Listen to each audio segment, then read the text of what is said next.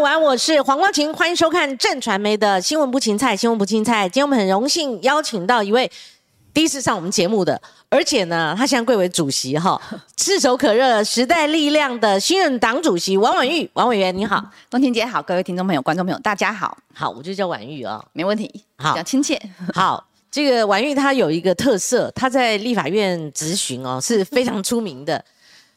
嘣嘣嘣嘣嘣，快快快快快，而且他不吃螺丝。最近有一个呃颇受关注的影片是张景生、张政伟拍的，这个王伟英在台上质询，他在侧面，他给他拍了一个他多么认真，呃，多么流畅啊、多么言之有物哈。讲话多快的一个影片哈，所以婉玉，你要不要发表一下你新任党主席的感言呢、其实我觉得这就是呃我的节奏很快速，其实就比较代表我们的个性和我们想做的事情真的是非常多。因为你知道，不论是院会咨询或者委员会咨询，其实大家都只有八分钟、十分钟。那所以你要把很多题目想要聚焦，然后能够讨论，而且要让大家能够理解，甚至是希望能够卷动整体社会的关注。其实有时候就会不免心急了一些些。那所以以前讲话节奏就这么快吗？对我一直都从小就是说，从六岁开始，大家就叫我讲话慢一点，但是一直到现在四十几岁还没有调整过来，而且发现我如果讲话一慢下，有时候脑袋会觉得哎跟不连接不上，反而会没有办法讲出来。那我觉得其实这也是代表说时代力量为什么会选呃推推举出来我当党主席，因为的确我觉得时代力量一直以来其实对社会的呃贡献，又或者是对对社会的努力，其实是非常多的。那我们也一直都有非常多的事情想要来推动，所以我们很希望是能够让民众看到这一点，然后让大家对时代力量持续保持信心。就是说你的脑一直在转，你的嘴巴快速是跟得上的。我们一般有时候跟不上，你是同步的跟得上跟得上。如果讲太慢，反而跟不到脑的时候，就发现哎，不知道讲到哪里去了。啊。读书的时候也是这样嘛，写考卷啪啪啪这样子读书倒是还好功课不错，功课还行，还行，还行还行，还行。啊，就是反正就快。那你你有没有参加过演讲比赛或朗读比赛？没有哎、因为其实完全没有讲啊，我在进入政坛之前，我是一个很害怕面对人讲话的人，就是属于听听者型的那一种，所以我都是属于站在每个场域里面，我都是属于专心听、专心吸收的人。那我们应该很能够相处，因为我是属于话痨，聊天会被人家聊死的那种。非常喜欢这种，然后就你喜欢觉得受倾听益非常多这样子，因为我觉得哇，各界专业都非常值得我们是是学习。就因为我坦白说，其实我之前在 Pub Radio 做嗯广播的时候，那已经有四五年前了哈。其实我一直想邀访你，其实那时候你是不接受访问的，我都问你律师，你也不出来。当时其实很难仿是的确，因为我觉得从二零一六，就是我们是一个呃家庭主妇的角色，然后或者是过去就是一个平凡的呃生受薪阶级的情况之下，然后加上事件当时的确很多媒体的这个某种程度，当时其实我我我自己会觉得有点点过度报道，或者是很多时候太用字遣词是比较强烈的。那我当然知道，就是这是受众的需求，然后还有整体收视率的需求。只是我觉得作为一个家长，作为一个家属，其实是很难受的。所以其实你会很害怕面对媒体。那包括说，我们还看到有一些可能呃不实资讯的部分的呈现，然后光是就是那时候当时就是一个小虾米要对待大金鱼的这样的情况下，其实对媒体是害怕恐惧的。所以大概那几年就是尽可能的只有在出席一些呃社会倡议的讲座也好、论坛也好，或者是后来的国事会议，但基本上就不太 接受媒体的访问。是是是，所以从政那个决定，当初花很多时间考虑吗？其实花蛮多时间考虑的，因为对我来说，就是我从小到大其实都是比较内向害羞型的人，所以要对媒体、面对媒体、面对人来说，对我是不简单的。但从政势必这就会是非常大的一部分的工作的内容，所以当初就有跟先生讨论许久这样子。嗯，那你知道政治本来就是乌烟瘴气的，从政更是，尤其你进到立法院那个区，其实就是有一个氛围。是，那从政三年了嘛，你对政治的感受呢？我觉得当时当然在是否要跳跳进政治圈的时候，的确有这样的考量，尤其是我家是公教人员背景，所以相对就是非常的保守，那就会觉得说，哎，政治很黑暗，政治很乱，在里面可能根本活不下去，可能会被祖宗八代都挖出来这样情况。但是当时就是好傻好天真，那也好理想，就是觉得如果我们有机会可以让台湾社会变得更好，如果我们可以把过去这几年倡议的事情能够有机会推展一些些，那我都觉得应该要去尝试。而且我觉得每个人都要有个心态，就是自在自己的位置上努力多做一点。那进来之后，我觉得呃有跟想象中接近的部分，但也有比想象中好的部分。因为我们其实推动蛮多议题，都不是一个过去的主流，或是过去大家会在焦点上的这些新闻。那所以比如说像我们在谈的被害人的保护，或者是谈这个精神障碍者的协助，整体的社会安全网，过去这种题目其实一进去的时候，大家跟你说啊，不可能啦，一定不可能推啦，因为没有人关心啊，他没有选票啊，他群组这么小，族群这么小。但我觉得慢慢一次一次的来沟通和倡议，然后包括说我们也看到有些委员开始陆陆续续关心的，所以我觉得呃，像我们这几个法案其实都是跨党派大家最后协商出来的结果，也引起了这样社会的共识。所以我觉得呃，比我想象中的好，就是比不会是只有政党之间的竞竞争而已，或是攻防而已。其实还有像这个合作，其实是有空间的。嗯，其实既然这个王玉从这边聊起啊，这三年来。王婉玉改变了什么？哦，其实这大概可能要讲一个小时，没有，没关系哦。以你的速度，人家还怕我这个题目准备不够 哎。哦，哇，太好了，没有，就我觉得举例来说了哈，就是在我们从政之前，我相信大家比较。呃，整体社会氛围其实不太关注心理健康、心理卫生。就以这个题目来说的话，那其实呃，每一次社会事件的发生，我们作为这样子的角色，或是作为曾经是历史呃事件中的这个经历者，其实常常被问到，就是你支不支持死刑？就只有这样一个答案而已。但是其实我觉得，在经过这三年多以后，然后其实大家慢慢理解精神卫生的重要，或者心理健康的重要，甚至开始关心起自杀率等等的部分。我觉得还有学生的这个学生辅导法，也是最近近期应该有可能修法的部分。所以，我我觉得在这部里面，我不敢说自己。呃，非常重要，但是我觉得功不可没。就是我们这几年的倡议，还有在立法院质询啊，一直在谈谈谈到的是，到底国家是否重视心理健康、心理卫生，其实非常重要。所以也具体的推动了这些相关的法案的修正、相关政策的落实，以及相关的呃政策的执行等等，其实都在这个节奏里，在这三年多，其实有蛮明确的成果。那结果结论是支不支持死刑？我觉得这部分其实需要大家讨论，然后有社会共识。在台湾还没有共识吗？其实我觉得在台湾没有共识，原因是在于大家对于教化、对于司法的不信。信任，如果我们没有办法有在这样子呃，在入监服刑等等的情况之下，让他能够有机会重真的是新生或是重生的情况，所以大家就会没有办法去讨论死刑与否的这个角度。那您个人呢？所以我自己觉得应该是回到前提，如何能够来进行监狱的改造，其实是更为重要的。嗯，他比较明白的白话文是什么？就是您心底来讲。嗯嗯，其实这这件事情就是包括说，我们其实在做精神卫生也是，因为当时比如说像监护处分，大家在谈的是几年几年而已。但监护处分的意思是说，他到适当的处所能不能治疗，能不能矫正，能不能协助他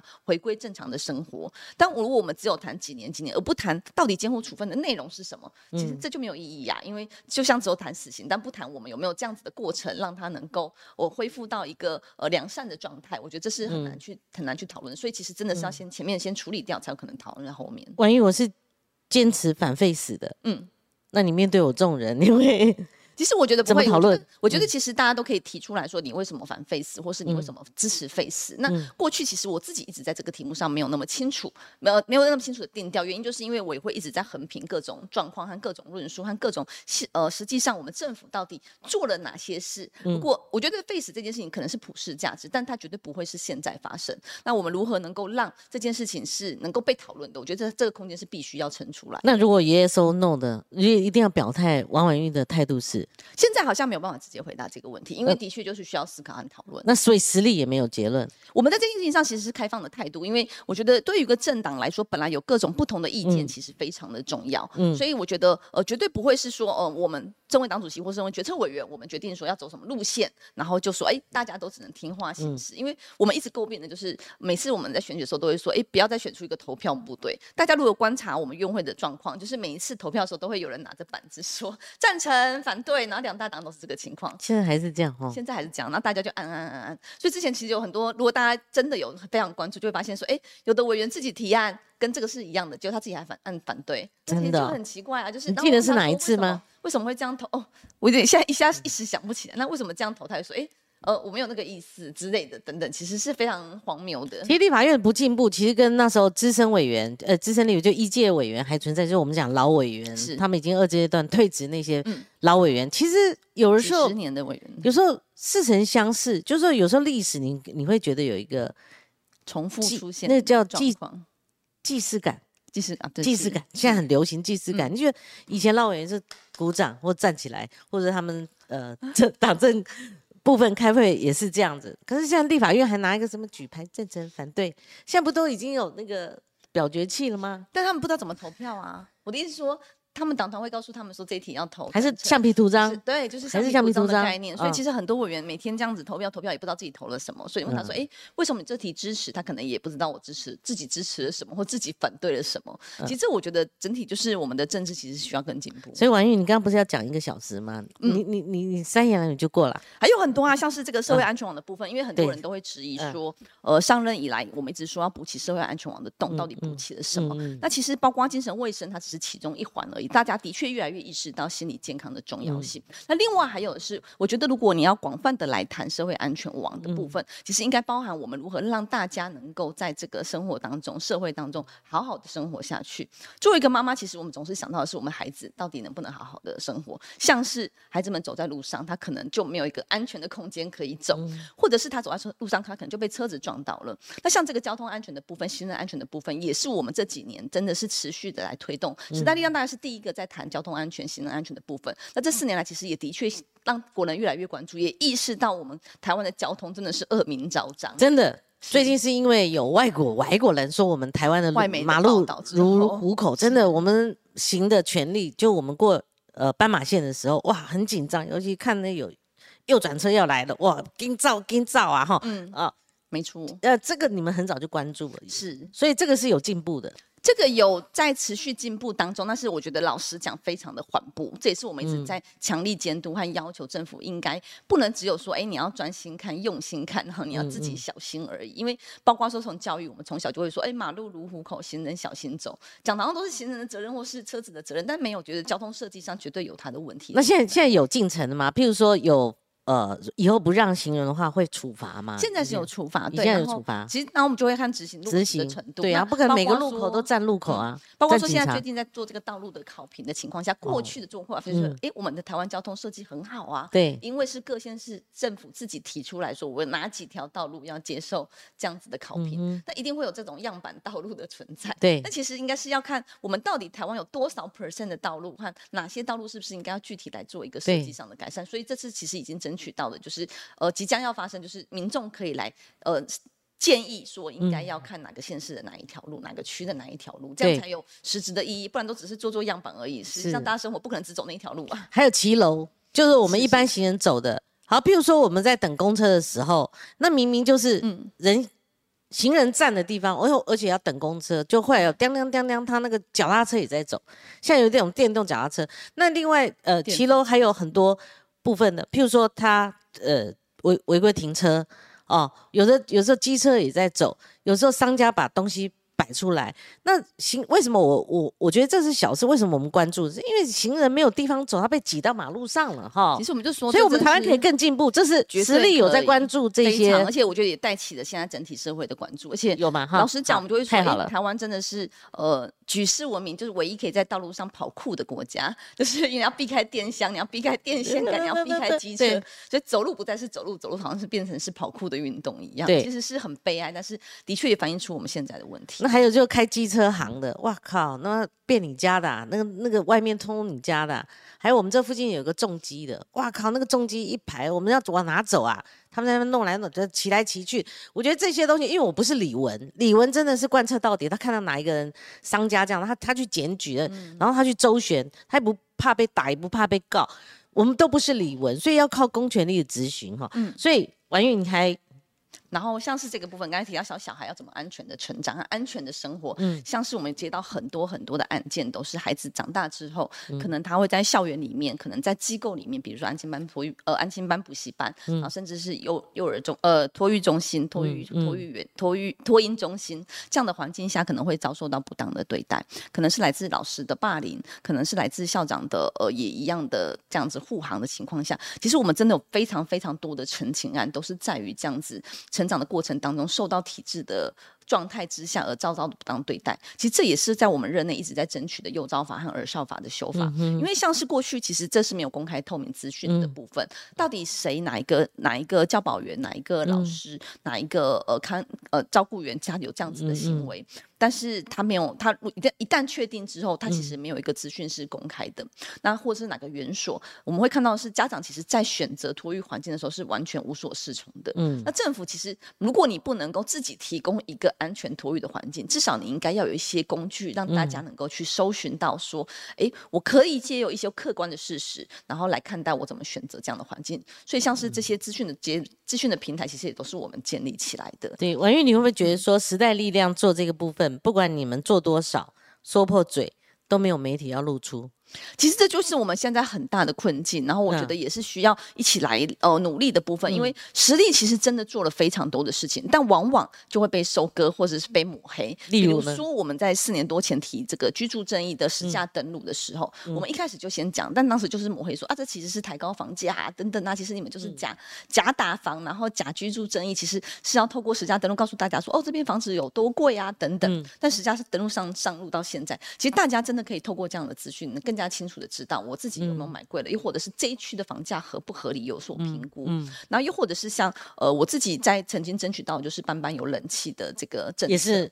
对，但是第二天苏院长哎就哎、立刻说行政院通过，班班有。冷气，我还记得那天在在党团协商的时候，我还跟那个柯总召在面攻防很久。我就说前瞻里面没有任何一笔儿童的预算，这到底算什么前瞻？而且我们也不是直接要求要板板有人气，我们是说应该要朝这个方向来评估，包括电力的部分，包括说学校的地方，因为有些学校在比较高的山上，它可能需要的是暖气。不见得是需要是冷气，对，但是在一一阵攻防之后就，就有通过这个决议是要朝这个部分执行，但是很快速的在一个礼拜之内，行政院就不公布说会班班有人气，而且是苏院长大力来支持儿童。对，所以其实收割党真的不是我们，我们是一直被收割的那个地方。发脸不干他，呃，对，我们其实有在讲说我们优先争取啊，但是你知道有时候有些媒体还是会对特定政党服务嘛，对。然后还有整体政府的大内宣、大外宣的经费和资源，也是比我们还要多的。是好，这个实力的监督事件部里面，刚刚王婉玉她描述了王婉玉的监督事件部哦。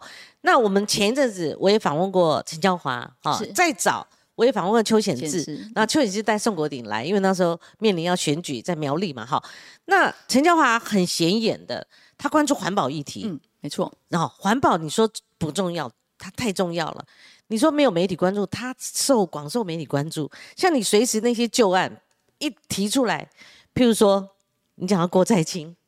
对不对？他过去什么案子很这些很早、嗯。就在关注郭在清在废炉渣这边的一个危害，就是这些环保团体，就是怕黄焕章老师或陈娇华委员呐、他还没有当委员的时候，他就在关注的，而且他还曾经被打了哈，他被对头还打直接头部受到创创创击了哈。那所以环保这是陈娇华，那陈娇华后来他也陆陆续续接到那个有一些就爆料了哈。我们讲说爆料，崔少仁给他的这个资料，上一次邀请他是因为哈，我们都知道呃那个静电视是相关的哈。嗯那你要知道媒媒体要讨论媒体这风险是比较存在的啦哈。但是你既然成为一个那么大的新闻，那么大的新闻，大家广为重视，他其实后续还拉扯出来说，你现在呃守卫权力的人，嗯，你有没有笼络媒体？好，这中间有没有千丝万缕的一个相关联性？那后来还弄出有录音档出来哈，这些都是比较呃为社会所瞩目的一些案件哈。那如果真的王玉除了你之外，如果真的要把实力拉一个监督事件部，有哪些比较代表性的？其实我觉得，在过去这几年啊，绝对是台湾不论是经济又或者是政治，其对实都很受到疫情的影响。所以，其实，在疫情的之前，我们其实就一直在谈到是如何来进行防疫，以及防疫之后的纾困。其实这都是时代力量一直在琢磨的部分。像是在防疫的阶段，一开始就在谈的是都是用 PCR 的部分在做筛检。那大家都会知道，那时候当时其实 PCR 的光是要去排一个 PCR 筛检，可能就要两三个月，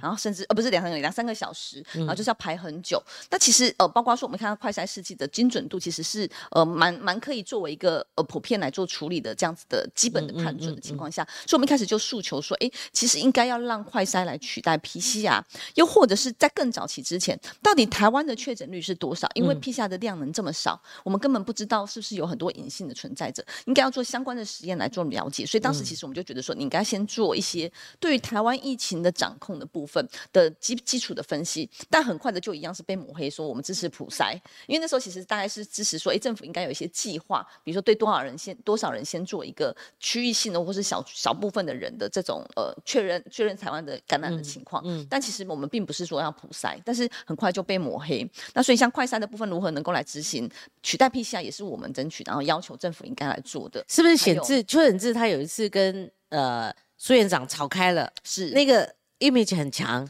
印象很深刻。那时候考考快筛试剂还有那个疫苗，其实都有，因为疫苗的 EUA 到其实本来就应该卫福部已经相关的责任，其实可以自己去要相关的资料，尽快先通过，不管买不买到疫苗，他可以先准备好。那你在立法院曾有没有曾经发怒过或或暴怒过？像我有时候在节目上这样，我我几乎每天也是，其实会，因为有时候真的很生气。你会生气吗？会会会会，当然会生气。我就说有发脾气吗？有骂吗？跟人家进医院之前不会骂人，然后进医院之后常常在生气，觉得自己修养变差的。真的吗？那有最激烈的一次，你记得吗？最激烈的一次，我有点，我我觉得其实每很多时候都很都很都很生气，原因在于说，我觉得政治人物其实做事要凭良心。嗯，我们看到很多，包括蔡总统上任前的政见，到了上任之后，好像就当做不存在一样，然后甚至没有再推。包括说我们这次在总咨询也询问，呃，因为备选的是陈陈院长嘛，很多政政蔡政府当年上任之前的承诺，现在完全都看不到。你们最气的是这个？对，那其实。呃，我觉得比如说像劳保的问题，像健保的问题，其实大家都大家都知道应该要做，应该要处理。然后，但是现在看到就是一直波补，一直波补。然后包括说曾经说，哎，二零二零要提出劳保的改革，但是你提到哪里去了，永远说不出来。我才访问许徐部长，是一样有答案吗？就是要不停的波补，波补也是一种改革。他讲了，还是有一些波补也是一种改革。他这样讲，我想大家很难，很多人写写特稿，是呃，也也有一些评论。嗯，然后今天收法到。此刻为止，就是说波补可能要上千亿，因为许明忠部长代表整个院会，他们就即使陈建仁换了陈建仁上去，他也在立法院也是这样讲，他不断的波补哦，那个金额现在就是一直告诉大家要相信国家，国家会负责任。但我觉得大家就是很难相信啊！如果我们是一个理性探讨政策、讨探讨国家状况的人，怎么会只有一句“你相信我就好”，我们就会相信？因为刚才提到像许部长他自己在二零二零年的时候就曾经精算过的是，每年要补补八百到一千亿左右，才有可能维持我们健保在二零二八才破产。现在果然呢，但现在三年加起来才一千五百一千五百亿左右，就说你的意思说补补也不够，这个是每年哦，每年八百到一千哦，但是目前现在三年加起来才是一千五百亿左右。那我说那这样是不是会？加速它的破产，许明春部长说：“哎，不会，他还是维持二点八。他说为什么要相信政府有这个能力？我们可以做的，因为政府拨补，就像之前拨补军工教，的确是不会破产。对，但是就一直拿东墙补西墙，挖东墙补西墙，拿钱去补洞。台湾真的需要稳健的发展。那你们支持改革吗？那改革支持提到我们有一千万劳工，哎，我觉得当然支持改革，但是改革的部分绝对不能仓促和呃二把。”因为我觉得看到现在有很多，包括说刚才提到，你也提到这个全动法或者数位总解法，如果都不需要跟社会沟通，不需要跟社会做了解，和到底哪些问题出在哪里，只是坐在办公室长出一个部分一个政策说，哎，我现在就是要改革，这是绝对的。他那个场次也很惊人，那跟劳劳工团体，就我们所谓劳团，大概唯一的共识只有一个波波。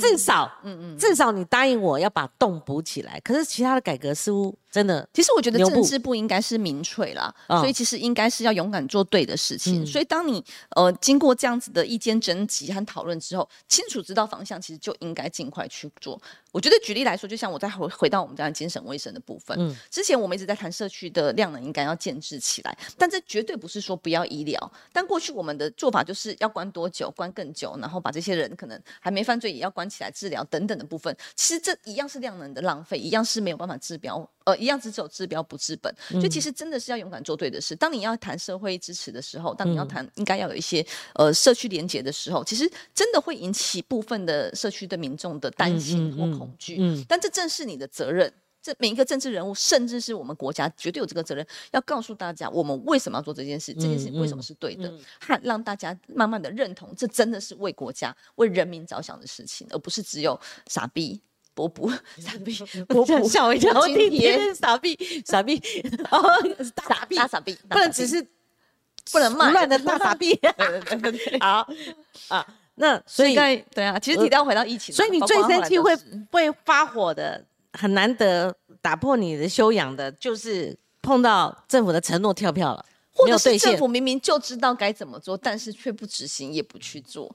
比如说今天刚好是三八妇女节，哦，我们就对。对对对今天我还跟婉玉讲说，你今天来很有意义，三八妇女节，大家都知道少子化是问题，嗯。政府做法是什么？津贴在增加，嗯。但大家都知道，给你一一万块一个月好了，你好不好再生一个？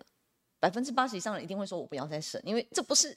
补了今天我就可以生，因为整体环境要变动，难道政府不知道吗？政府绝对知道，所以政府其实在有一些相关的法规，比如说一百人以上的企业要有托呃要有要有这个补给入市，但有没有落实？没有。孩子们生出来之后有没有要没有空间要去玩？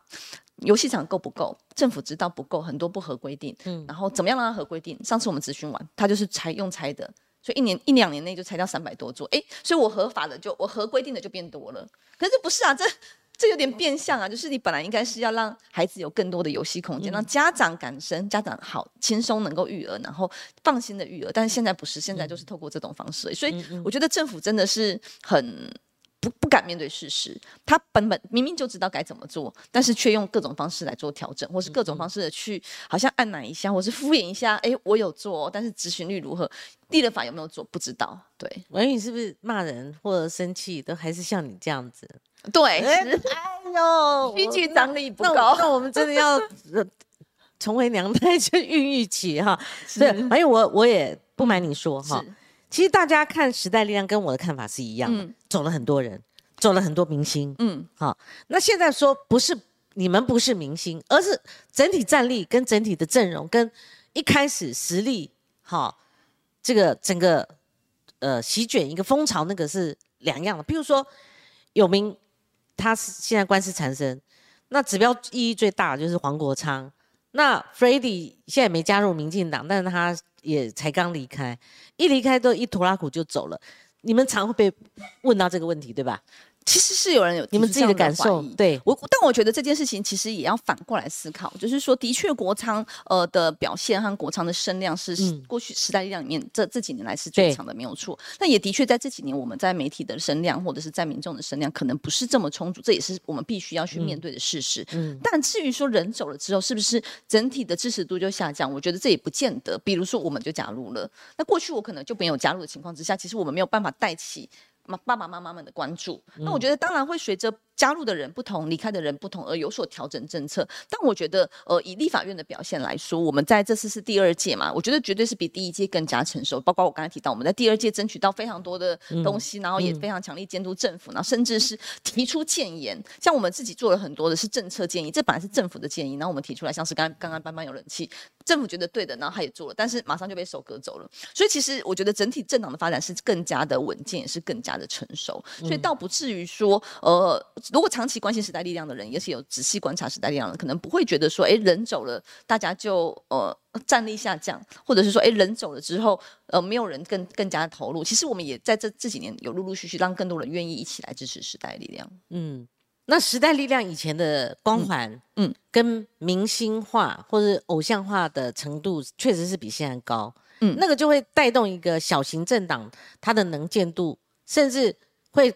跟这个所谓的战力画上等号。嗯嗯，那如果一个个走，一个个走，那指标性的人物不见了，那靠你们这种至至少我们看到三个，你呀、显志跟江华，呃焦华这三位，你们拼老命了，但是他的那个所谓的延展性跟外界呃识别性认同度，比以前的确是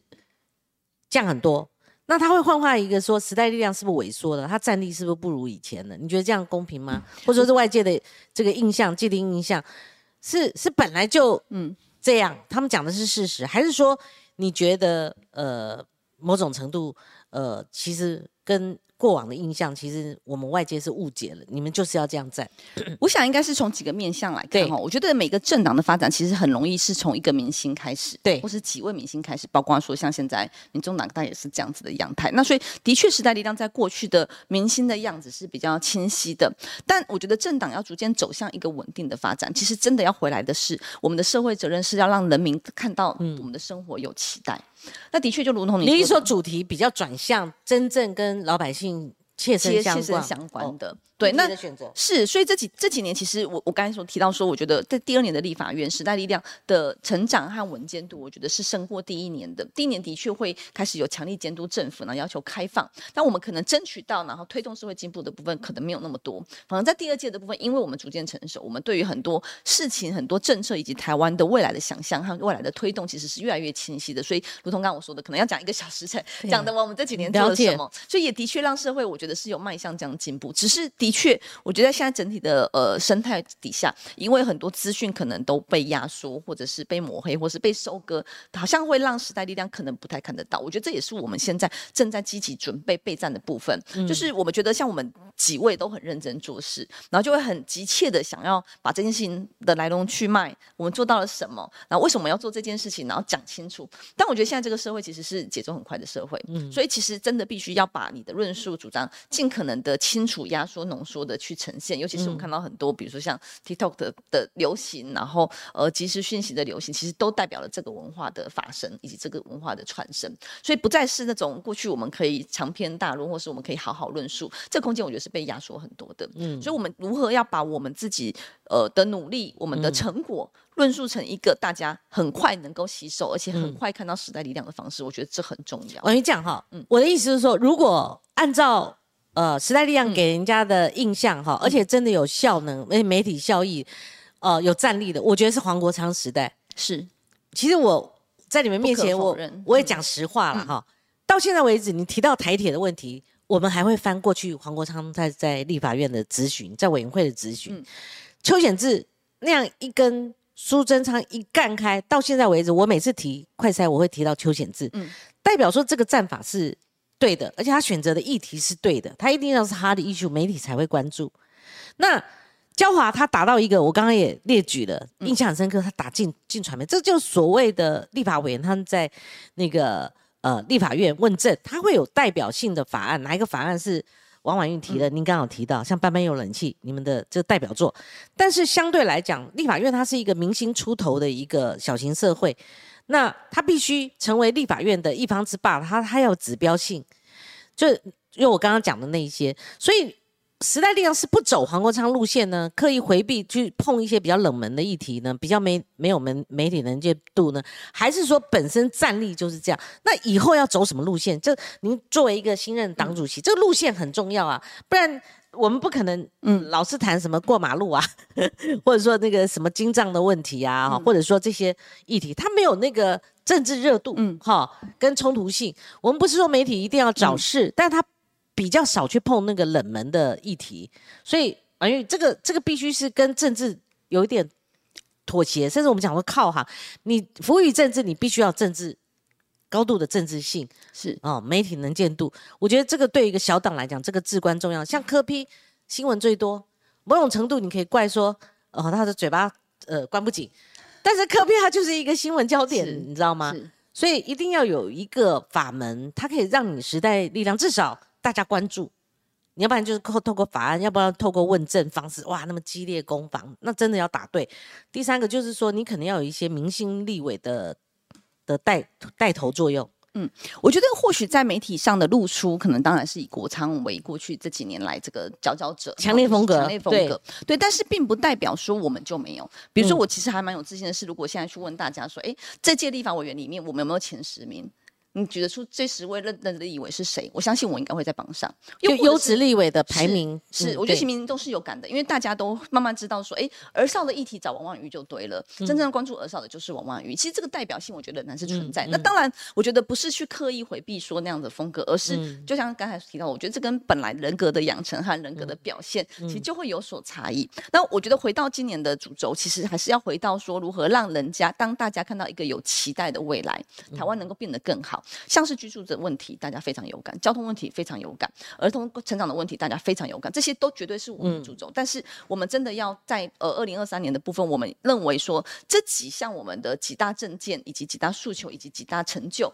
都应该要论述转化成一个，比如说一百字以内的清楚、简单、容易明了的方式，让民众很快的就知道说，哦，对，记起来，这真的是时代力量讲才让这件事情发生。这真的是因为只有时代力量在持续监督，才会让我们社会国家，让我们的整体政策才有机会转向。所以这是我们的功课，是如何把我们在乎的事情清楚的讲给大家听，而且大家能够在乎和重视。嗯，好，嗯王玉真的有时候，嗯，不得不讲，时代力量它有一些精神存在，嗯，就它走一条人烟罕至的小径里面。就譬如谁去关心这个居住正义，谁去真的咨询到，就是说班班有冷气，人家还这个一立刻被民进党拿去做了，做掉了哈。那某种程度像劳健保这个议题哦，其实对我们整个政治口水来讲，就也它也是一个政策面的东西啦。你看那个它能够排在那个热销榜，是几乎不可能，除非像访了许明春部长，他说波舞也是一种改革，或许有这些那个呃。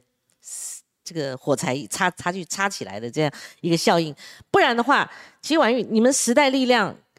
我我相信很多观众也可以留言了哈。那我们就账面数字来看的话，尤云龙老师他的台湾民意基金会他所做出的政党支持度，在九一大选之后有一些改变，譬如说第一大党不再是民进党了，终于被国民党又拿回来了，他是再也没错，他是第一大政党，但是他跟民进民进党之间只是小数点的差距。好，那相对来讲，大家一看，哇，民众党原先跟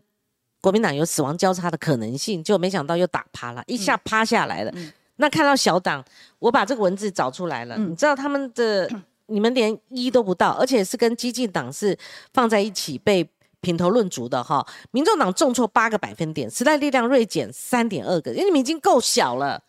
但你们在民意支持度上面。一民调还往下跌，那这事关未来，你们可不可以分到门民那个席次？因为你们如果没办法过门槛，你们可能会走向台联的路子了。嗯，好，那所以台湾激进党锐减了三点二个百分点。好，那呃，时代力量与台湾激进党总结，他说支持度激进归零，已经处在一种灭顶的状态。我靠，你怎么看？我觉得应该首先首先在于说，其实我们还是有一点一趴啦，没有到不到一趴，所以其实有到一趴的，对。但我觉得还是要回头来看了，一点一趴。对，我觉得其实要看整体台湾政治和社会的分发展。其实台湾整体的社会的量能和这个社会监督的力量，其实是随着民进党的的呃起来，然后才慢慢呈现出来的。但这也随着民进党上任执政之后，我们会看到民呃民间团体监督的力道其实是变弱一些些的。但是我们也看到，民进党恐怕也是在走着跟国民党类似的道路。有很多过去他在在野的时候勇敢讲的事情、想讲的事情、肯做的事情，但是上任之后就哎销声匿迹，然后看不。到过去抨击说，哎，国民党都用傻逼、大傻逼的方式在进行政策买票，但我们看到民进党现在仍然是只有在傻六千和傻一万的差别而已。所以其实大家对于这样子的失望其实是有的。所以过去呃，应该说这段期间，我们看到从二零二二到现在，这这从二零二二的选举之初到现在，大家的看到的都是呃，可能没有办法期待国民党，但民进党也让大家失望了。民进党似乎不再进步了。所以我觉得这样的整体氛围，其实就会有人会预期说，哎，可能会不会再。次的政政党反转政党轮替，那我觉得这这其实也是两大党要面对的部分，包括说像国民党是不是只能用这样子对民进党失望的红利就再次的执政，而且准备好要执政呢？那民进党是不是应该要重回他进步的路线，又或者是拾回他的价值，而不再只是上任之后只想着我怎么稳定我的政权，我怎么样？透过买票，透透过政策买票的方式，透过大傻逼的方式，让大家依然依附在我这边。这其实就是某种程度，我觉得不是一个对国家社会好的部分。那时代力量当然是必须要坚持走我们自己的路线，就像我刚才提到的，大家现在生活非常的辛苦，嗯。到底我们低薪高劳动，然后看不到未来的情况，有没有人为愿意为他们发声？我觉得这绝对是时代力量的时代力量，绝对是在这个领域里面的第一品牌，而且我们有很强烈的监督的力道。像是我刚才提到，从防疫政策、从国防政策，其实这都是时代力量一起一直一直以来一路带起来的，包括这些交通议题、居住问题，都是我们一路带起来的。所以，我我们必须要让民众相信，我们是有能力改变台湾社会的，我们是有能力来为你们发声，而我们也一直在做这样的事情。所以，我觉得，呃，在现在的氛围里面，或许。从民意调查的民调的角度看起来不是很高，但我觉得我有信心，是我们一定还是可以突破这个五 percent 的门槛，然后并且能够持续来做成长，因为大家对蓝失失望透顶了，大家对绿可能演的难。其实刚刚那两句不错哈，就国民党你们不要寄望在民进对民进党的失望上面，是一般民民意对民进党的希望失望上面哈。那民进党也不要为了维护政权而政策满票大傻逼，就用这个绝招嘛哈，一路用到底。没有，但我们还是要让大家看到期待，因为我觉得现在人民的辛苦真的是已经看不到未来的那种。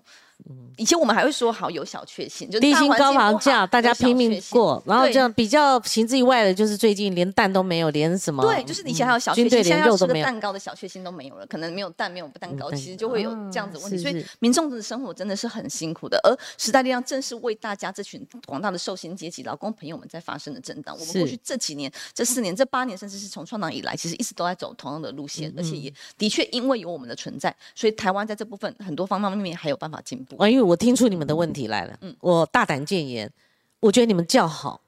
未来要考虑如何叫做是，你觉得觉不觉得？这也是我们刚才提到的，就是包括整体怎么样让民众是相信而且看得懂、看得到的，这很重要。嗯嗯，那你们有觉得对媒体有有一点哀怨？我觉得媒体当然有媒体它的生态，但我觉得媒体也是逐渐呃有在进步或是在在改变。因为我觉得现在包括说像我们自己可能这么多这十几二十年看到的是过去可能呃都会变成是谩骂型的这轮节目，现在当然还有，但我觉得有一些深入的政呃的的政治节目，又或者是政策的节目，其实陆陆续续都出现了。那甚至是这样自自媒体的部分，也是我们现在正在努力当中的，就是我们应该会。持续来推出，或是推出一些新的平台，让大家能够看得见。因为自媒体的这个时代，其实就是这几年短短的出现，然后越来越兴起。那我们也应该透过这样的力量，一起来 promote 我们自己的政党，promote 我们的成果。对，因为你可不可以从这一次呃二零二二的九合一大选的结果，嗯，时代力量的部分，你先帮我们盘点，然后再跟我们带入二零二四这场选上太重要了好。那你们会不会推出总统候选人？嗯，小党最需要了，Why not？好，那另外国会席次怎么样能够稳定？至少要有席次是。第一个是，我觉得从二零二二的状况看到的是，的确，呃，我觉得在这样子大家呃对于未来不期待情况下，投票率是低的，然后可能也会被含泪投票，是我到底要投蓝还是要投绿？然后最后只好呃百中选一的感觉，但其实没有，就是二选一，那最后投下这一票。所以第一个是刚才提到说，时代力量的民调可能不是很高，但其实我们可以感受到社会对我们的期待是大的，所以民调结果不但不不完全是代表的社会的支持度和社会的期待，所以这部分我们倒是有信心，是我们应该把这些东西让。让民众再次看见，然后再次再次提升我们的支持度。那二零二四的部分，我觉得整体的提名策略和布局必须要来做一些不同的转变。那上一届我们在二零二二的状况是由地方往上来做提名，地方觉得有适合的人，地方党部觉得适合人就往上来做。宋国鼎不错，但是夹缝中选的不错，已经已经不错了，对，难以胜选是事实。那以后要做一些政治合作嘛？我觉得这个都要看是什么事情，他什么事情做。再说，我觉得呃，应该是回到说我们。二零二四的提名政策一定是要更加的精准，因为小党资源有限。对，那另外一个是跟政党能不能合作，这其实是蓝绿或者是其他候选人们应该来告诉我们的，不应该是说，哎，你支持你要不要支持谁，不然你就是什么，用这种威胁恐吓的方式。其实过去很多时候都会是这样，就是哎，你们支持那个法案，你们就是小蓝；你们支持那个法案，你们就是小绿；你们支持谁，他就是你就是小白，你们就是蓝白河等等这种问题，蓝白河或者呃白黄河这种事情一直都在发生。我觉得政治真的是要去思考是怎么样对台湾是好的，如果。有任何的议题，如果任何的政策，如何国家的发展都是对台湾好的，我们绝对是可以有合作的空间。就像在立法院一样，我们有些政策，我们有些议题的推动，也会跟国民党合作，也会跟民进党的委员合作，但不会是作为哪一个党的附庸，这是绝对不会的。我们一直都是做我们第三势力，我们应该要做的事情，我们应该要强力监督，我们应该要担起的社会责任，我们从来不回避。嗯，那在路线方面，像在呃上一次的选举里面。黄国昌他个别支持，以个人身份支持黄珊珊。我看你们党内是炸锅的，好，那呃，光是个人支持都不行吗？哈，那另外就是说，还有其他的呃策略合作。你们似乎好像跨党跨剧这个部分对你们来讲是不适合的，你们也不不太往。其实倒不是这么说，因为嗯，你看像假设就以民众党为例好了，因为大概黄珊珊虽然她不是民众党，但是大家基本上也是这么认同了哈。那以我们在立法院的状况来说，其实这几位呃民进民众党五位委员跟我们时代力量的支持的价值、坚持的价值，其实并不是相距这么遥远。老实讲，所以包括说像过去很多时候我们在立法院的投票，可能看到就是哎八票对其他几十几。几十票的情况，所以显见在一些政策价值上，其实我们跟这些委员并没有差异很多。但这些委员们跟民众党的关系和民众，虽然他们是民众党的立法委员，但是跟民众党又或者是柯文哲的关系，可能就不是这么的清楚，因为我们也看到很多时候。看不清楚这个价值在哪里，所以我觉得这不是一个党和党直接讨论我们今天要不要合作、歃血为盟的概念，不是，而是真的要回到理性的角度，回到一个监督的在野党、在野党现在监督的角度，和我们政策面上、我们议题面上是不是对民众好的？如果对大家是好的，当然可以合作。好，婉玉，那我直接问：二零二四会不会推出总统候选人？其实这就是要我们持续在里面评估当中，但目前没有定调。只是我觉得现在氛围就会是我们看到。台面上已经出来的候选人们，好像都是呃年纪渐长的老那的男人们，所以我觉得这部分其实我们也在思考说，哎，老男没有不敢说老了，是男人年纪越长的男人们，对，其实我觉得大家就会没有期待啊，那你们会推出一个年纪轻的吗？代表其实也不反对说，哎，可能大家也可以思考说，如果如果我出来选，是不是有这样可能性？会不会让他有不同的期待？没有啦，开玩笑。但我觉得这还是回到总讲总讲。今天我私下听了一次，公开又听了一次，不是开玩笑的吧？没有，我觉得这是这其实都是我觉得整体社会大家要一起来思考的部分。因为比如说像台湾，真的现在呃目前的台面上的候选人已经表态要参选的候选人都是六十岁以上男人。那台湾的价值是要要不要年轻化？我因为我不开玩笑，我严肃问哈。嗯。就是说基于母鸡带小鸡的概念，然后不要让时代力量覆没。你作为一个党主席，你是不是已经有思考到我王远玉有一些责任？那我如果在某种这个我刚刚讲的这个意义上，你是可以出来以参选总统，然后。母鸡带小鸡，希望时代力量能够撑起来。作为一个党主席，作为一个党主席，我觉得绝对是要带领着党往前进，而且带领着往党党往前走。但至于总统的部分的评估和最后的结论，其实我们党内是一个民主的政党，我们绝对不是一人说了算的政党。其实还会回归到党内的机制去讨论，我们最后怎么样来。那你个人呢？与否退出与否？其实个人我觉得，如果有任何的责任，我们必须要来承担。这当然是党主席的责任，只是一样回到嘛，就是我们这个党要不要退出总统候选人，又或者是要不要支持哪位总统候选人？OK，其实我们也在试图的去看到说，哎，每个总统候选人他提出的政见符不符合我们的价值？是，不再只是说，哎，抗中保台，不再只是蓝绿而已，应该是要告诉大家，你们希望台湾社会走到什么样的程度？那你觉得有没有其他的人选呢？像我们都排斥啊，其实都很希望，都其实大家都纳入评估和讨论当中。对，但是最后的定调还是会透过党内的这个民主的机制来做决定。那我也问过民众党他文宣部主任徐府，他才刚来过。也是一再问他，后来给出答案了。他们现在五席不分区立委，连递补上去的对政治没有那么熟悉的吴新莹，对他都要参加区域立委的选举。那时代力量的考量呢？时代力量会推出什么样的一个立委候选人呢？其实我觉得这就是刚才提到说，这其实我们党党内本来就有机制在评估，但是二零二四不会是推出很多的候选人，因为的确党的党的呃条件有限，连民众党都吃力啊。你说是是是。那回到说民众党他们现在是有这样的方向，我们也是听说了，但就我们跟这几位委员的了解，不见得他们会接受党的安排啦。这也是实际上，因为你们不能坐在那边等着席次分配了，已经没有那个光景了。你们现在也要起身要站。我的我至至少看到是已经很。清楚的，就是会选新竹市，显志已经明白了，嗯，下去站新竹市的区域立委，嗯，邱显志啊，嗯，有机会啊，因为真的不是我不是我不是对他选立委的信心，因为他的确经营很久了，对我觉得他要辛苦一次，是要站一次我觉得政治没有不辛苦的啦，对对，不论选举与否，其实没有不辛苦的。那那陈嘉华呢？嘉华委员呢？嘉华我们也希望能够继续来做讨论，那他目前没有那么明确是要不要选区域，那你的部分大概就。呃，我们当初我们应该是一开始规划，其实就是希望能够挑战区域，但是因为现在同时担任了党主席的角色，我觉得要整体从党的发展来做一个思考。那其实各界声音一直都存在，包括说我自己的家乡国鼎上次选说，甚至有人希望说，哎，我们这次国鼎呢再次经营，其实这都是现在大家必须要整体一起讨论的。国鼎可能在在嘛？我觉得都是都是有在评估当中，因为不太可能是一个。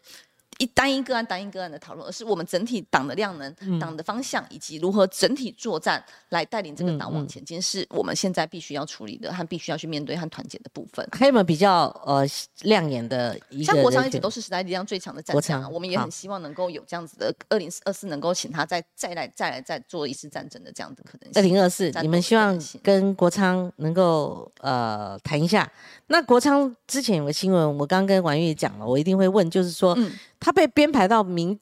被媒体哈媒体爆派到民众党的部分区里面，还说要压阵在六名六七八哈这这几名六七名，可是后来立刻徐府来我节目，他立刻。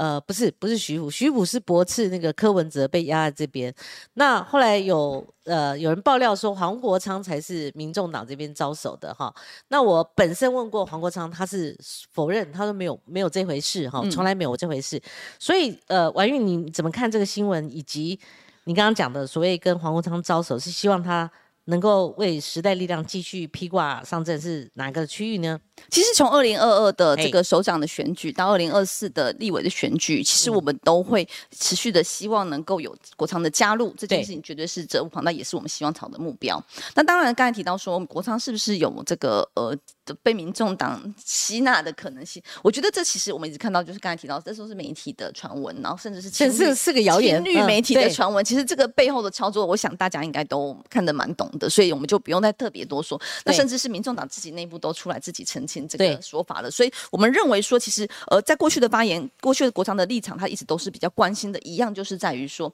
台湾的第三势力能不能成长，嗯。台湾的第三势力能不能让人民能看到一个希望。对这件事情其实从国昌过去在立法委员的角色，嗯到现在他作为这个呃呃媒体人，他现在开了他自己的 YouTube，他开他自己的直播平台，他其实持续地在讲的都是这个东西，所以我觉得价值上其实是完全一致的情况。所以对这部分我觉得呃四年前他没有加入，没有跟民众党合作，我认为四年后的现在他也不会。那同时我觉得我们关心的价值都是一样的，所以持续来做努力。这网友遇嗯问你一个比较敏感的哈，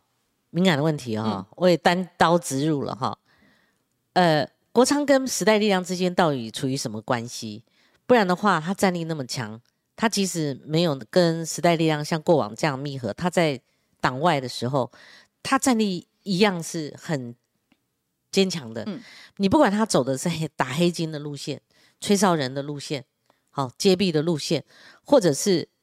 他也代班主持广播节目，或者他跟馆长合体，不管他用什么样的形式哈，我觉得他就算发个脸书，嗯他那个战力火力都还是很旺。是好，是，那没错，不可否认。嗯不可否认，但是那这四年中间，他跟时代力量到底怎么回事呢？为什么要虚耗这样的一个人物？而你们现在比较明确的说法说，二零二四还是需要他。其实一直以来，大家都是呃，大家都是走相同的路线，然后包括说刚刚提到的黑金或者是接弊者的部分，也看得到我们其实在嗯这四年也是持续的在努力。包括刚才提到说，呃呃，交化的委员也有在处理这个台南的部分的黑金黑道的部分的议题，然后甚至是这个行贿相关的案件等等的部分的努力。对包括说我们党团也一直在坚持这样的价值，所以其实这本来就是一直我们共同在努力的事情，所以也没有说呃需要这样一个人物，其实也一直都是密切合作的关系。像八八会所那个嗯就是黄国昌的代表作啊，是像我还看到很多他不具名的，很多都是他的东西。所以其实这个部分的合作一直都是有，一直所嗯存在，而且将相信的价值其实是一样的。然后同样的议题，我们也是一直在处理。所以我觉得倒没有外面说的呃分化，或者是呃他放弃了，或者是这些情情况的存在，其实是没有的。嗯，那还另外听说你们常呃这个跟那个不合哦，那现在您才刚做新任党主席。媒体又报道说有所谓秋王体制，呃，就说时代力量会不会给人家感觉？因为他后来结合哦 f r e d d y 先前都会呃媒体报道一下跟你们时代力量怎么样了，然后有嗯内部纠纷，然后他果然离开了，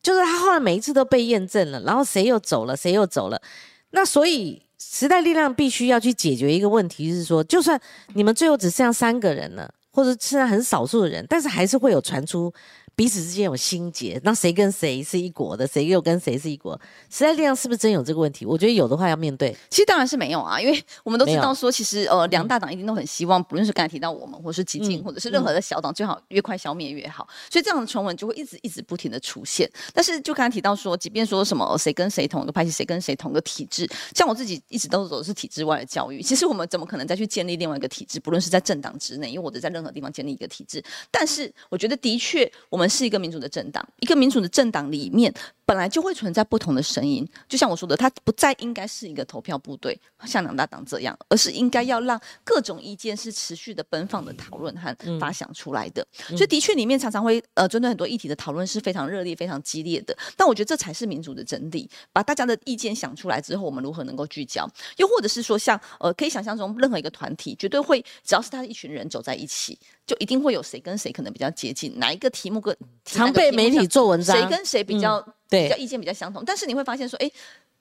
有时候王婉玉跟哪个哪一个派系，哎，好像又说不合，但是哎，没有啊。其实我们也常常在讨论。然后邱呃邱显志跟谁走在一起，然后又怎么样怎么样？陈嘉桦跟谁走在一起又怎么怎么样？但每次分化那个地图都是不一样的，所以衔接它就不是一个不是一个体制，或是不是一个派系，而是我们的确会因为议题、因为事情而走的比较接近。但的确，我觉得我们如何让这些人本来是一群人一起走，然后开始有不同的小群体，这是很自然的现象。就像在班上也会有。某一小人，某一小某一某一群人可能特别熟悉，然后某些人特别熟悉，然后可能下课玩在一起。但整体其实就是一个大团体。我们如何把大大家凝聚成一个大团体，一起往前？这就是的确是我的责任，而且应该是尽快来。完成这样子的责任，尽快的凝聚共识之后往前走。所以我觉得没有什么派系或者是呃体制的问题，而是政党的发展，一个政治的发展，或是一个民主化的过程，它原本就会存在不同声音。对啊，那像之前我们也看到说，在二零二的选举会操作说，哎，国昌派的候选人是谁谁谁，王婉玉派的候选人是谁谁谁？没有啊，像苗栗是我的家乡，大家说，哎，国古典是我的人，没有国昌也有来助选啊。那这样到底代表什么意思？对，又或者是说，哎，呃呃，比如说基隆是呃。基隆基隆新北市国昌在努力的部分是他的人，但没有啊。为众选市长，我们的呃选议员的部分，我也都是持续的去做复选。其实这本来就是每个人都要发挥自己的角色，一起来为我们这个政党打拼。那所有的这些纷纷扰扰，都是外界期待或是外界加注上去，迫不得或是巴不得，希望你们尽快消失，对我两大政党最好。对，我想呃，遭受媒体最近那个。很多臆测哈，甚至不实的报道，我觉得这一波国民党的内斗，你知道吗？一个政党如果真的斗起来，就算没斗哈，媒体关注到这个部分，我觉得很难逃脱了哈。譬如说，我就在猜，嗯，今天冒出来的王建先王院长，嗯，选总统前一天有有有一家另外写一个王院长，我高度怀疑那家搞错了，讲的王院长同时也是八十几岁，他们写到王金平，我觉得是不是搞错了？哈，我我今天再去。呃，确认一下，我觉得很有高的几率是搞错，谁料到是王建轩呢？因为他在那个某个媒体叫优传媒，他有个王院长说故事，我很早就看到，每次都看到排在第一个跳出来。王院长，我第一想啊，王王金平在这边写稿，不是，就其其实王院长讲的是王建轩，啊，这题外话哈。那现在只有一个问题了，就王玉，嗯。时代力量刚开始会给人家感觉是民进党的伙伴，但他们大你们小，会给人家感觉是不是尾巴党？因为过去的时代力量那时候你还不在的时候，那时候真的是那个不管是意识形态，不管对政策的捍卫程度，我们讲走路大概是同一个路径。好，可是后来慢慢的哈，我觉得你们会碰到一些夹缝，譬如说你们如果是呃。尊菜好了，假设哈，或在政策上你们刚好理念一致，或者意识形态上对某些呃国政的看法刚好一样，人家会说你是小绿尾巴党。但如果你们走中间路线，大家会说啊，这跟民众党重叠，甚至说啊，你们是不是呃要合作？然后选举期间谁去挺了这个黄珊珊，可能会有一些杂音出来。但是如果你们做在野党的角度监督，大家会说啊，那你们怎么变成蓝的？你们会不会有这种光谱上面？那光谱上的这些呃，很多外界认为你们的这个模糊化了。那未来你们要走什么路线？譬如说，不一定要颜色区分，你要走一个路线，好，两个路线是一个，另外一个揭壁打黑金，它也是一个路线，就是时代力量它终究要走出一条路。王玉，你有没有新人、新政、新想法、新路线的定定？其实要选择哪个颜色，这件事一直都很清楚，我们就是黄色啊，其实从来没有改变过。黄色哈，对，我们一直都是黄色。对，我们就是独立自主的颜色啊，独立的颜色。对，我们就是一个独立自主的政党，所以这完全没有问题。所以我们从来都不说不，我们从来都觉得这个小绿、小蓝、小白什么的话，ever 对，都是大家呃抹黑造谣出来的。我们从来都是坚持，我们就是走黄色的路线，我们就是我们自己政党的路线。那至于说民生议题相关的部分，都是我们在努力发生的部分。所以还是回归到我们的，让我们的我们是为人民而服务的，我们是走一个民主化的政党，我们其实就应该要让人民看得到未来，而不是让人民含泪投票。所以这个路线其实也从来没有变过，而我们也是在时代力量，时代力量也是在这些所有的政党里面，我认为是做的最好的监督力量，做的最好为民众发声的力量。所以，我们只要再次的把这个招牌，把这个路线再次让大家看清楚，也再次的相信，其实这就是我们原本的我们，就是监督的路线，监督以及让社会能够进步的路线。现在其实你说不出哪个政党让台湾社会进步了。嗯，其实大家摸着良心问。国民党说，或者是叫民进党，又或者叫民众党，真的有在为民主、有在为民众、有在为社会努力吗？他们推出的政策真的有让台湾的长期发展变得更好吗？嗯，是不是就只是沦为口水战，只是沦为政治的攻防，政沦为政治的作秀而已？时代力量其实一直都很清楚，就刚才提到，我们做这么多事情，我们坚持这么多价值，我们希望的那么多事情，其实无非都是为了我们的环境，为了我们的下一代来做着想。那如果真的问你两岸的路线呢？其实我们一直都很努力在主主张的部分，就是在国家的正常化。所以对于来说，国家的主体性其实是完全清楚的存在。所以两岸的路线，我觉得当然得回到说，呃，以现在状态是，如果大家连生活都活不下去，都很辛苦的状态下，我们如何去思考对外的路线？我们如何去思考我们国家路线应该是怎么样？所以主体性的部分绝对是坚持不变的。我们国家正常化也是绝对坚持不变的。然后同时，我们也要来谈的是内政外交如何来进行努力。内政。必须要稳健发展，才有机会来处理外交，又或者是外交路线，绝对是要在台湾保有主体性的情况下来做努力。像是我们在疫情慢慢逐渐解封之后，我们也进行了很多的国会交流，都是希望让台湾能够被世界给认同，都是希望台湾能够被世界给看见，这绝对是台湾的价值。所以我觉得，呃，如果。过去的政治其实很容易在大选年就会落入抗中保台的这样的议题，但其实大家要思考的是，如果我们连生活都过不下去，我们如何准备好来做抗中保台？嗯，所以其实还是得回归到民生，回归到受刑阶级的辛苦，回归到我们的内政如何来做稳定，然后以及外交上如何来做处理。所以刚才提到说，总统应该要支持谁？是要支持绿的还是支持蓝的？其实不是，应该是回来是你们要不要把你们的内政外交讲清楚，来说服我们这广大的第三势力的选民们，包含时代力量，来投向我们支持的一票。文玉啊，你非但是政治已经很娴熟，没有很娴熟，你很强，还要跟大家多多交流。真的，你很强哎，没有没有，党主席夸了百夸了百哈，就感谢感谢肯定。我脑袋很清楚，而且表述非常清楚啊。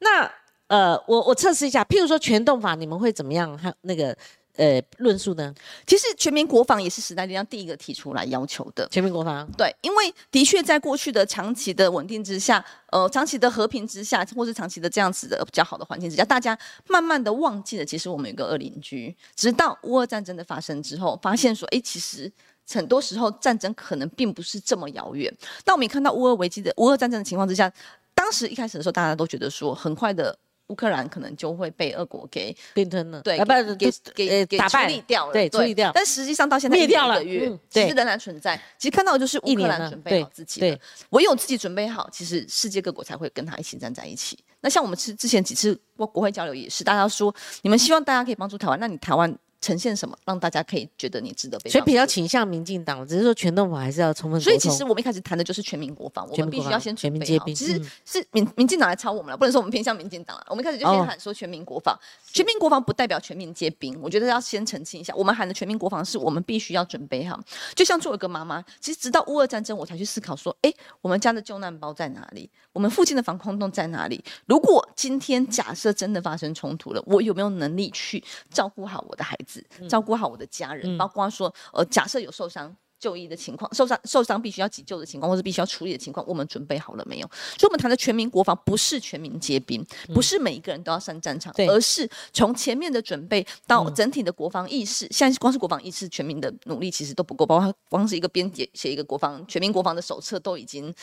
哩哩啦啦了，对，所以像这些东西都是我们在谈的部分。所以全动法的部分，我觉得的确是应该要提出来讨论，并且来做思考，我们是不是应该要来做努力？因为过去是在准备阶段，现在是全民动员的阶段，是不是应该要有？我觉得应该要有全民动员法，但是现在看到执政党的做法，真的就是草率，真的就是。嗯，非常的阿爸，他就是哎自己坐在办公室想一想，然后就推出来一个草案，然后说哎想过就过，不想过就不想过。这也是人民对于民进党非常失望的部分。你其实这跟过去威权的时代，或是跟过去国民党很大一直在批评诟病的地方有什么不同？那民进党呃，尤其蔡总统他几次重要性的谈话，他说两岸互不隶属，哦，那这个部分呃，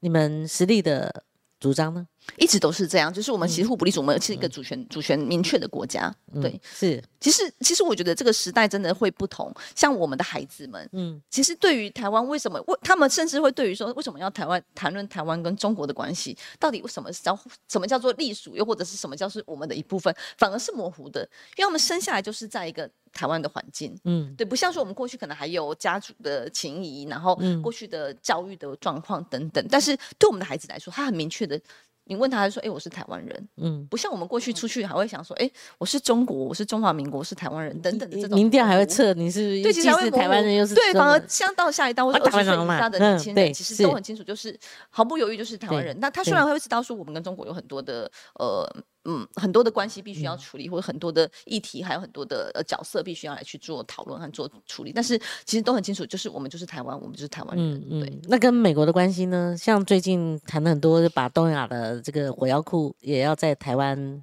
存放。其实像日韩、菲律宾都有了啦，哈、嗯那有关这个议题呢？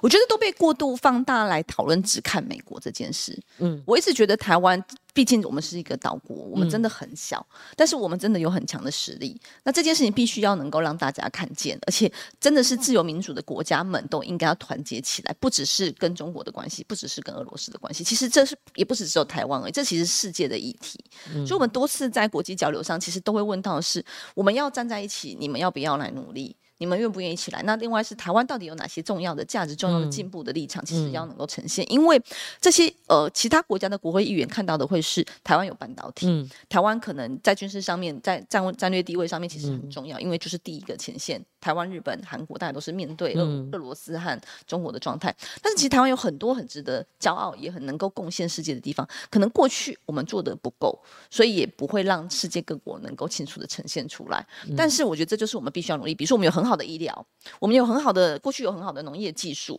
我们甚至在这个基础建设也有非常好的能力。这其实都是可以跟世界交流，而且让世界能够认同我们，也需要彼此互相协助的部分。这就是我们一直在讲的台湾 can help 这件事情是的确它发生的，只是如何让其他国家能够知道。那我觉得这件事情有逐步的在这八年或者是在这十年来，我觉得是逐步的发展的。的确，我们像我们小时候出国的时候，可能都会说，哎，台湾哦，就是泰国嘛，就是台冷嘛，大家还搞不清楚。但现在基本上大家不会去不理解台湾是什么，而且我觉得这就是台湾必须要有的第世界的角色。所以不是只有对美国的关系而已，包括对欧盟各国、东南亚各国、东亚各国，都其实都是必须我们要串联和积极合作的对象。太强了。这这，我觉得这是每个不是民众的心王婉声啦，玉真的就是把他可大家可能受访。受访不多，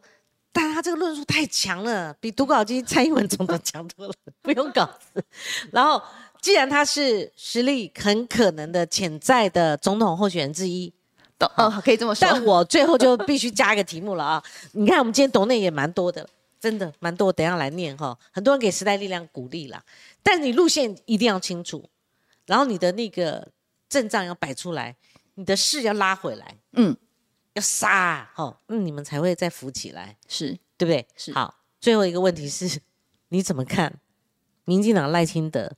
跟国民党的侯跟郭呢？这几位可能的候选人，那当然赖是比较趋近百分之九十九点九的定于一尊了。其实我觉得都还是回来说，其实呃，不论国民党或民进党推出什么样的候选人哎，他也是必须要把你们在乎什么事情，你们想做什么事情讲清楚。嗯而且更重要的是，其实是可以回头检视的。比如说像侯友谊这是台新北市长，然后比如说赖清德是副副总统的情况之下，你们过去谈过什么政策，谈过什么政见，你们到底落实了没有？政策，我觉得选举或者是政治不是只有画大饼而已，不是只有画一个呃丢丢一些空头支票而已。像我自己就很很敢说的是，我们当初在二零二零参选的政见，我们几乎都已经实现了。那所以其实应该回头来说是，政治其实就真的是良心而已。你有没有摸着你的良心做你觉得该做的事情？所以其实大家很可以思考，和我们也要回头来检视，盘点一下这几位可能的总统候选人，你们过去提出的政见，你们过去的提出的承诺，你到底做到了没有？如果没有为什么我们要支持你？你们要摸着良心啊，就这这几个字啦哈。你们这些人先摸着良心看看了哈。怎么讲起来就很像？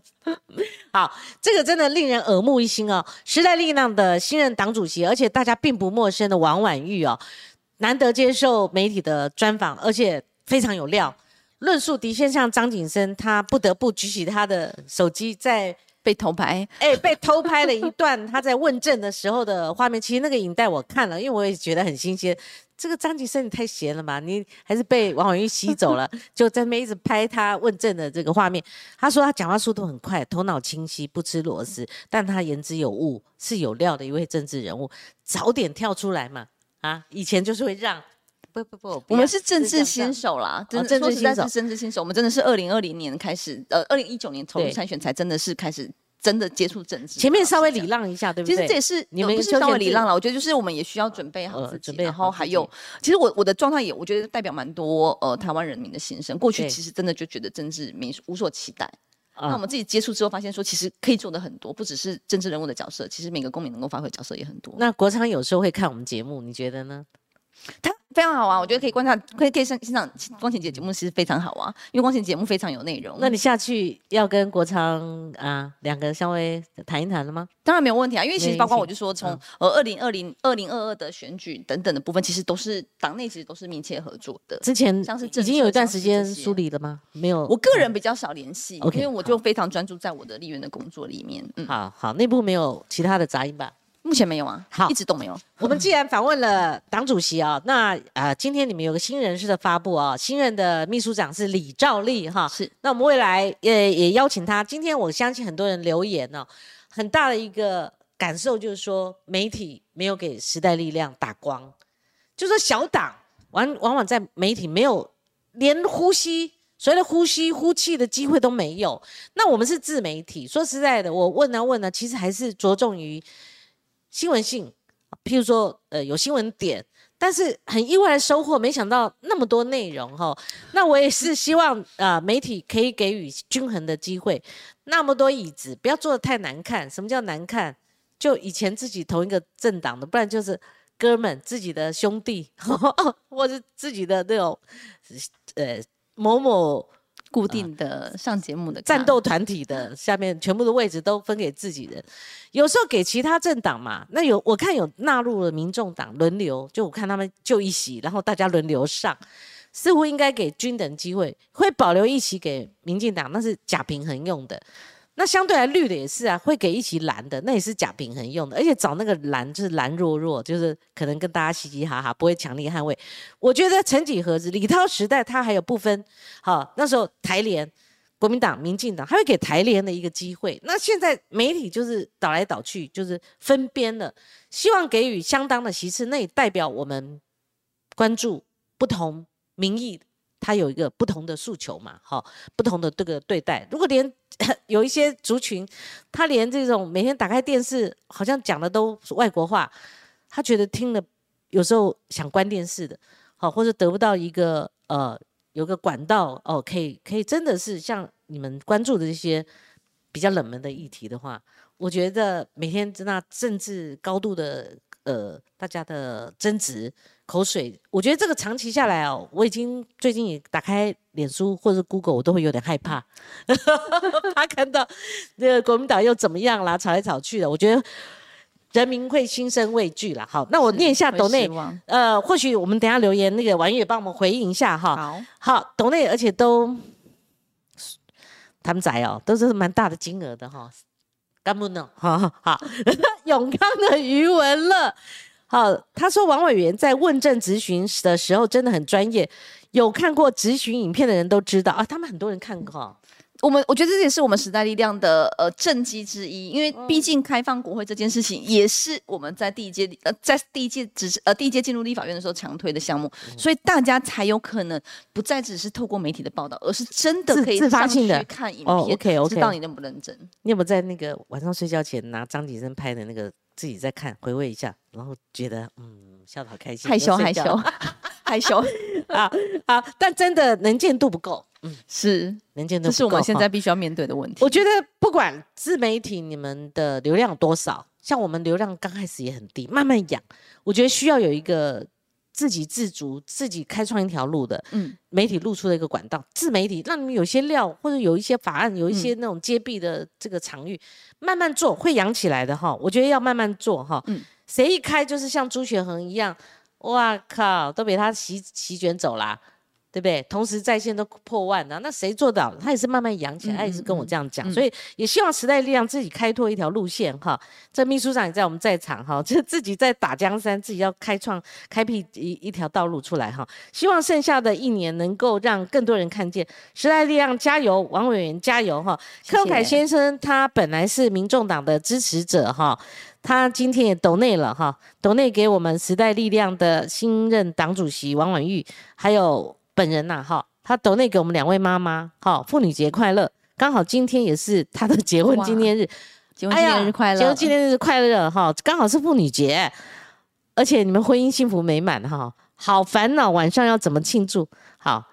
这个你们这这个在秀恩爱嘛哈，啊，晴姐要给建议吗？两个抱在一起啦，光晴姐给的建议哈。啊，T N Howard 就呃也都在说，时代力量今年提的优先法案二十三件，其实我们每年提的法案都很多，而且过的法案其实也不少。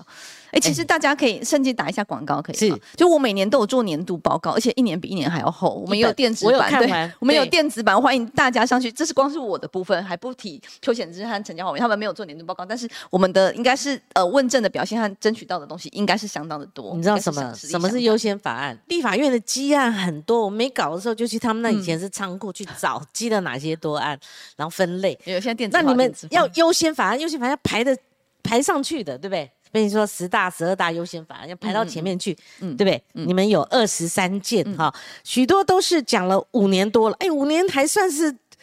年纪不容易耶。其实像有的记了几十年在那边，是啊，哦，对不对？全动法二十二年，是，对不对啊？也是呃，很年纪很大。最低工资法也是大概七八年之类的，对。哦，可以做一个这个报道。以前我们老记者，我们最喜欢做这个报道，你就可以看到很多。他必须必要的法案，他是被被挤在那边哈，压在那边，真的有用心在推动立法？哎，这个是问号哦。他问你说，许多都是讲了五年多了，真的代表有用心在推动立法吗？对，因为呃，我觉得大家要了解一下，说在立法院的生态，就是说我们分八个委员会，每个委员会有两席招委，那要招委愿意排案才可以。诚意，所以这其实会很取决在招委的手上。那所以呢，我们有时候很努力，很努力，而且真的是需要社会一起来做共识，才有可能推动。所以我觉得这当然是很努力推动。比如说揭弊者保护法，蔡总统也说这很重要。嗯，然后呢，你是有权的人，你不作为，我们一个小党只有三席委员，我们一直写的啦。对，我们一直讲，就我听得很熟悉。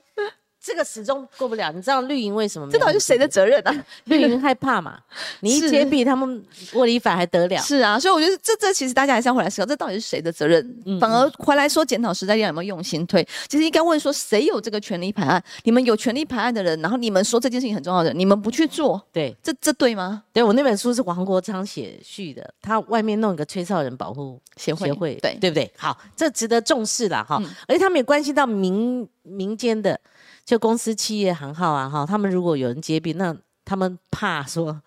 知识体大，嗯，好，但是这是可以讨论的了，好，这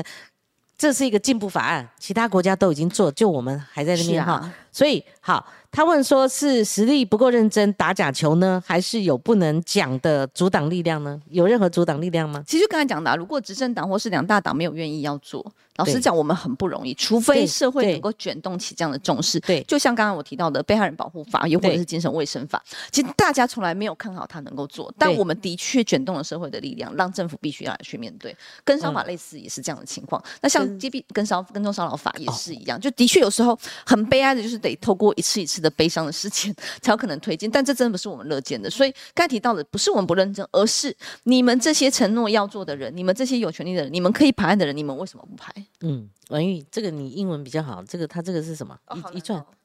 ，a log，还是一连串的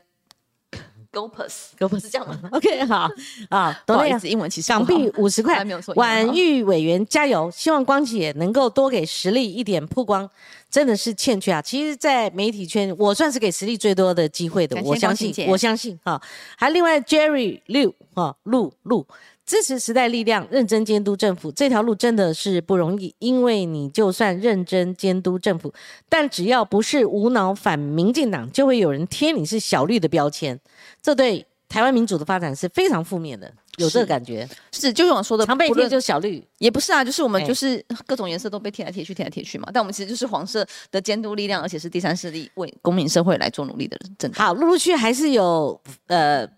嗯，斗内进来哈，真的很大金额哎。我觉得你们支持时代力量支持者真的 对你们真的很热情呢。谢谢时代力量坚持人民在乎的民生议题，谢谢光晴让我们听到小党的声音。这个党还蛮小的。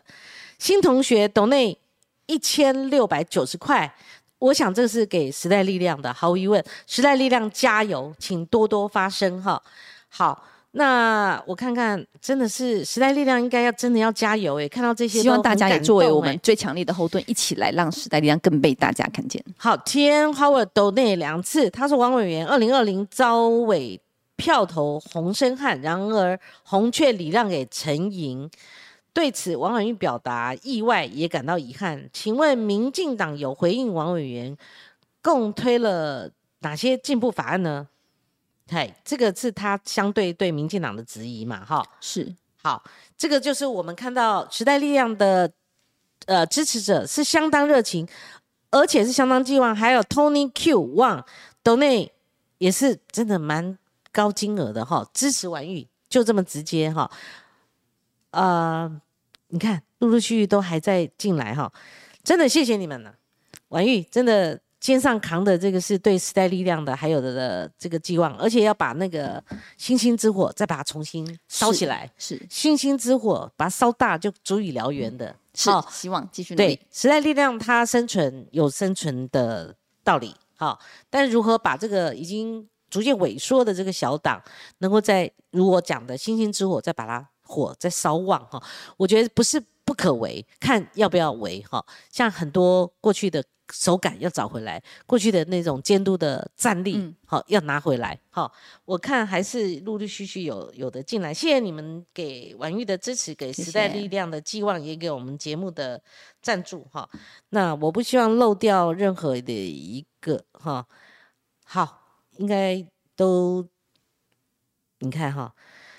f i o n She 他又抖内了哈，是谢谢实力坚持人民在乎的民生议题，还是民生议题做出个品牌来哈。其实大家生活真的有嗯感啦，有有感，大家都累了，说就是流那口水战。是，剩下就是舆论发声哈。那我相信媒体应该给时代力量一席之地。好，今天非常感谢婉玉，谢谢谢谢王婷姐，谢谢您的收谢谢大看家。明天同一时间空再会，祝您三八妇女节快乐。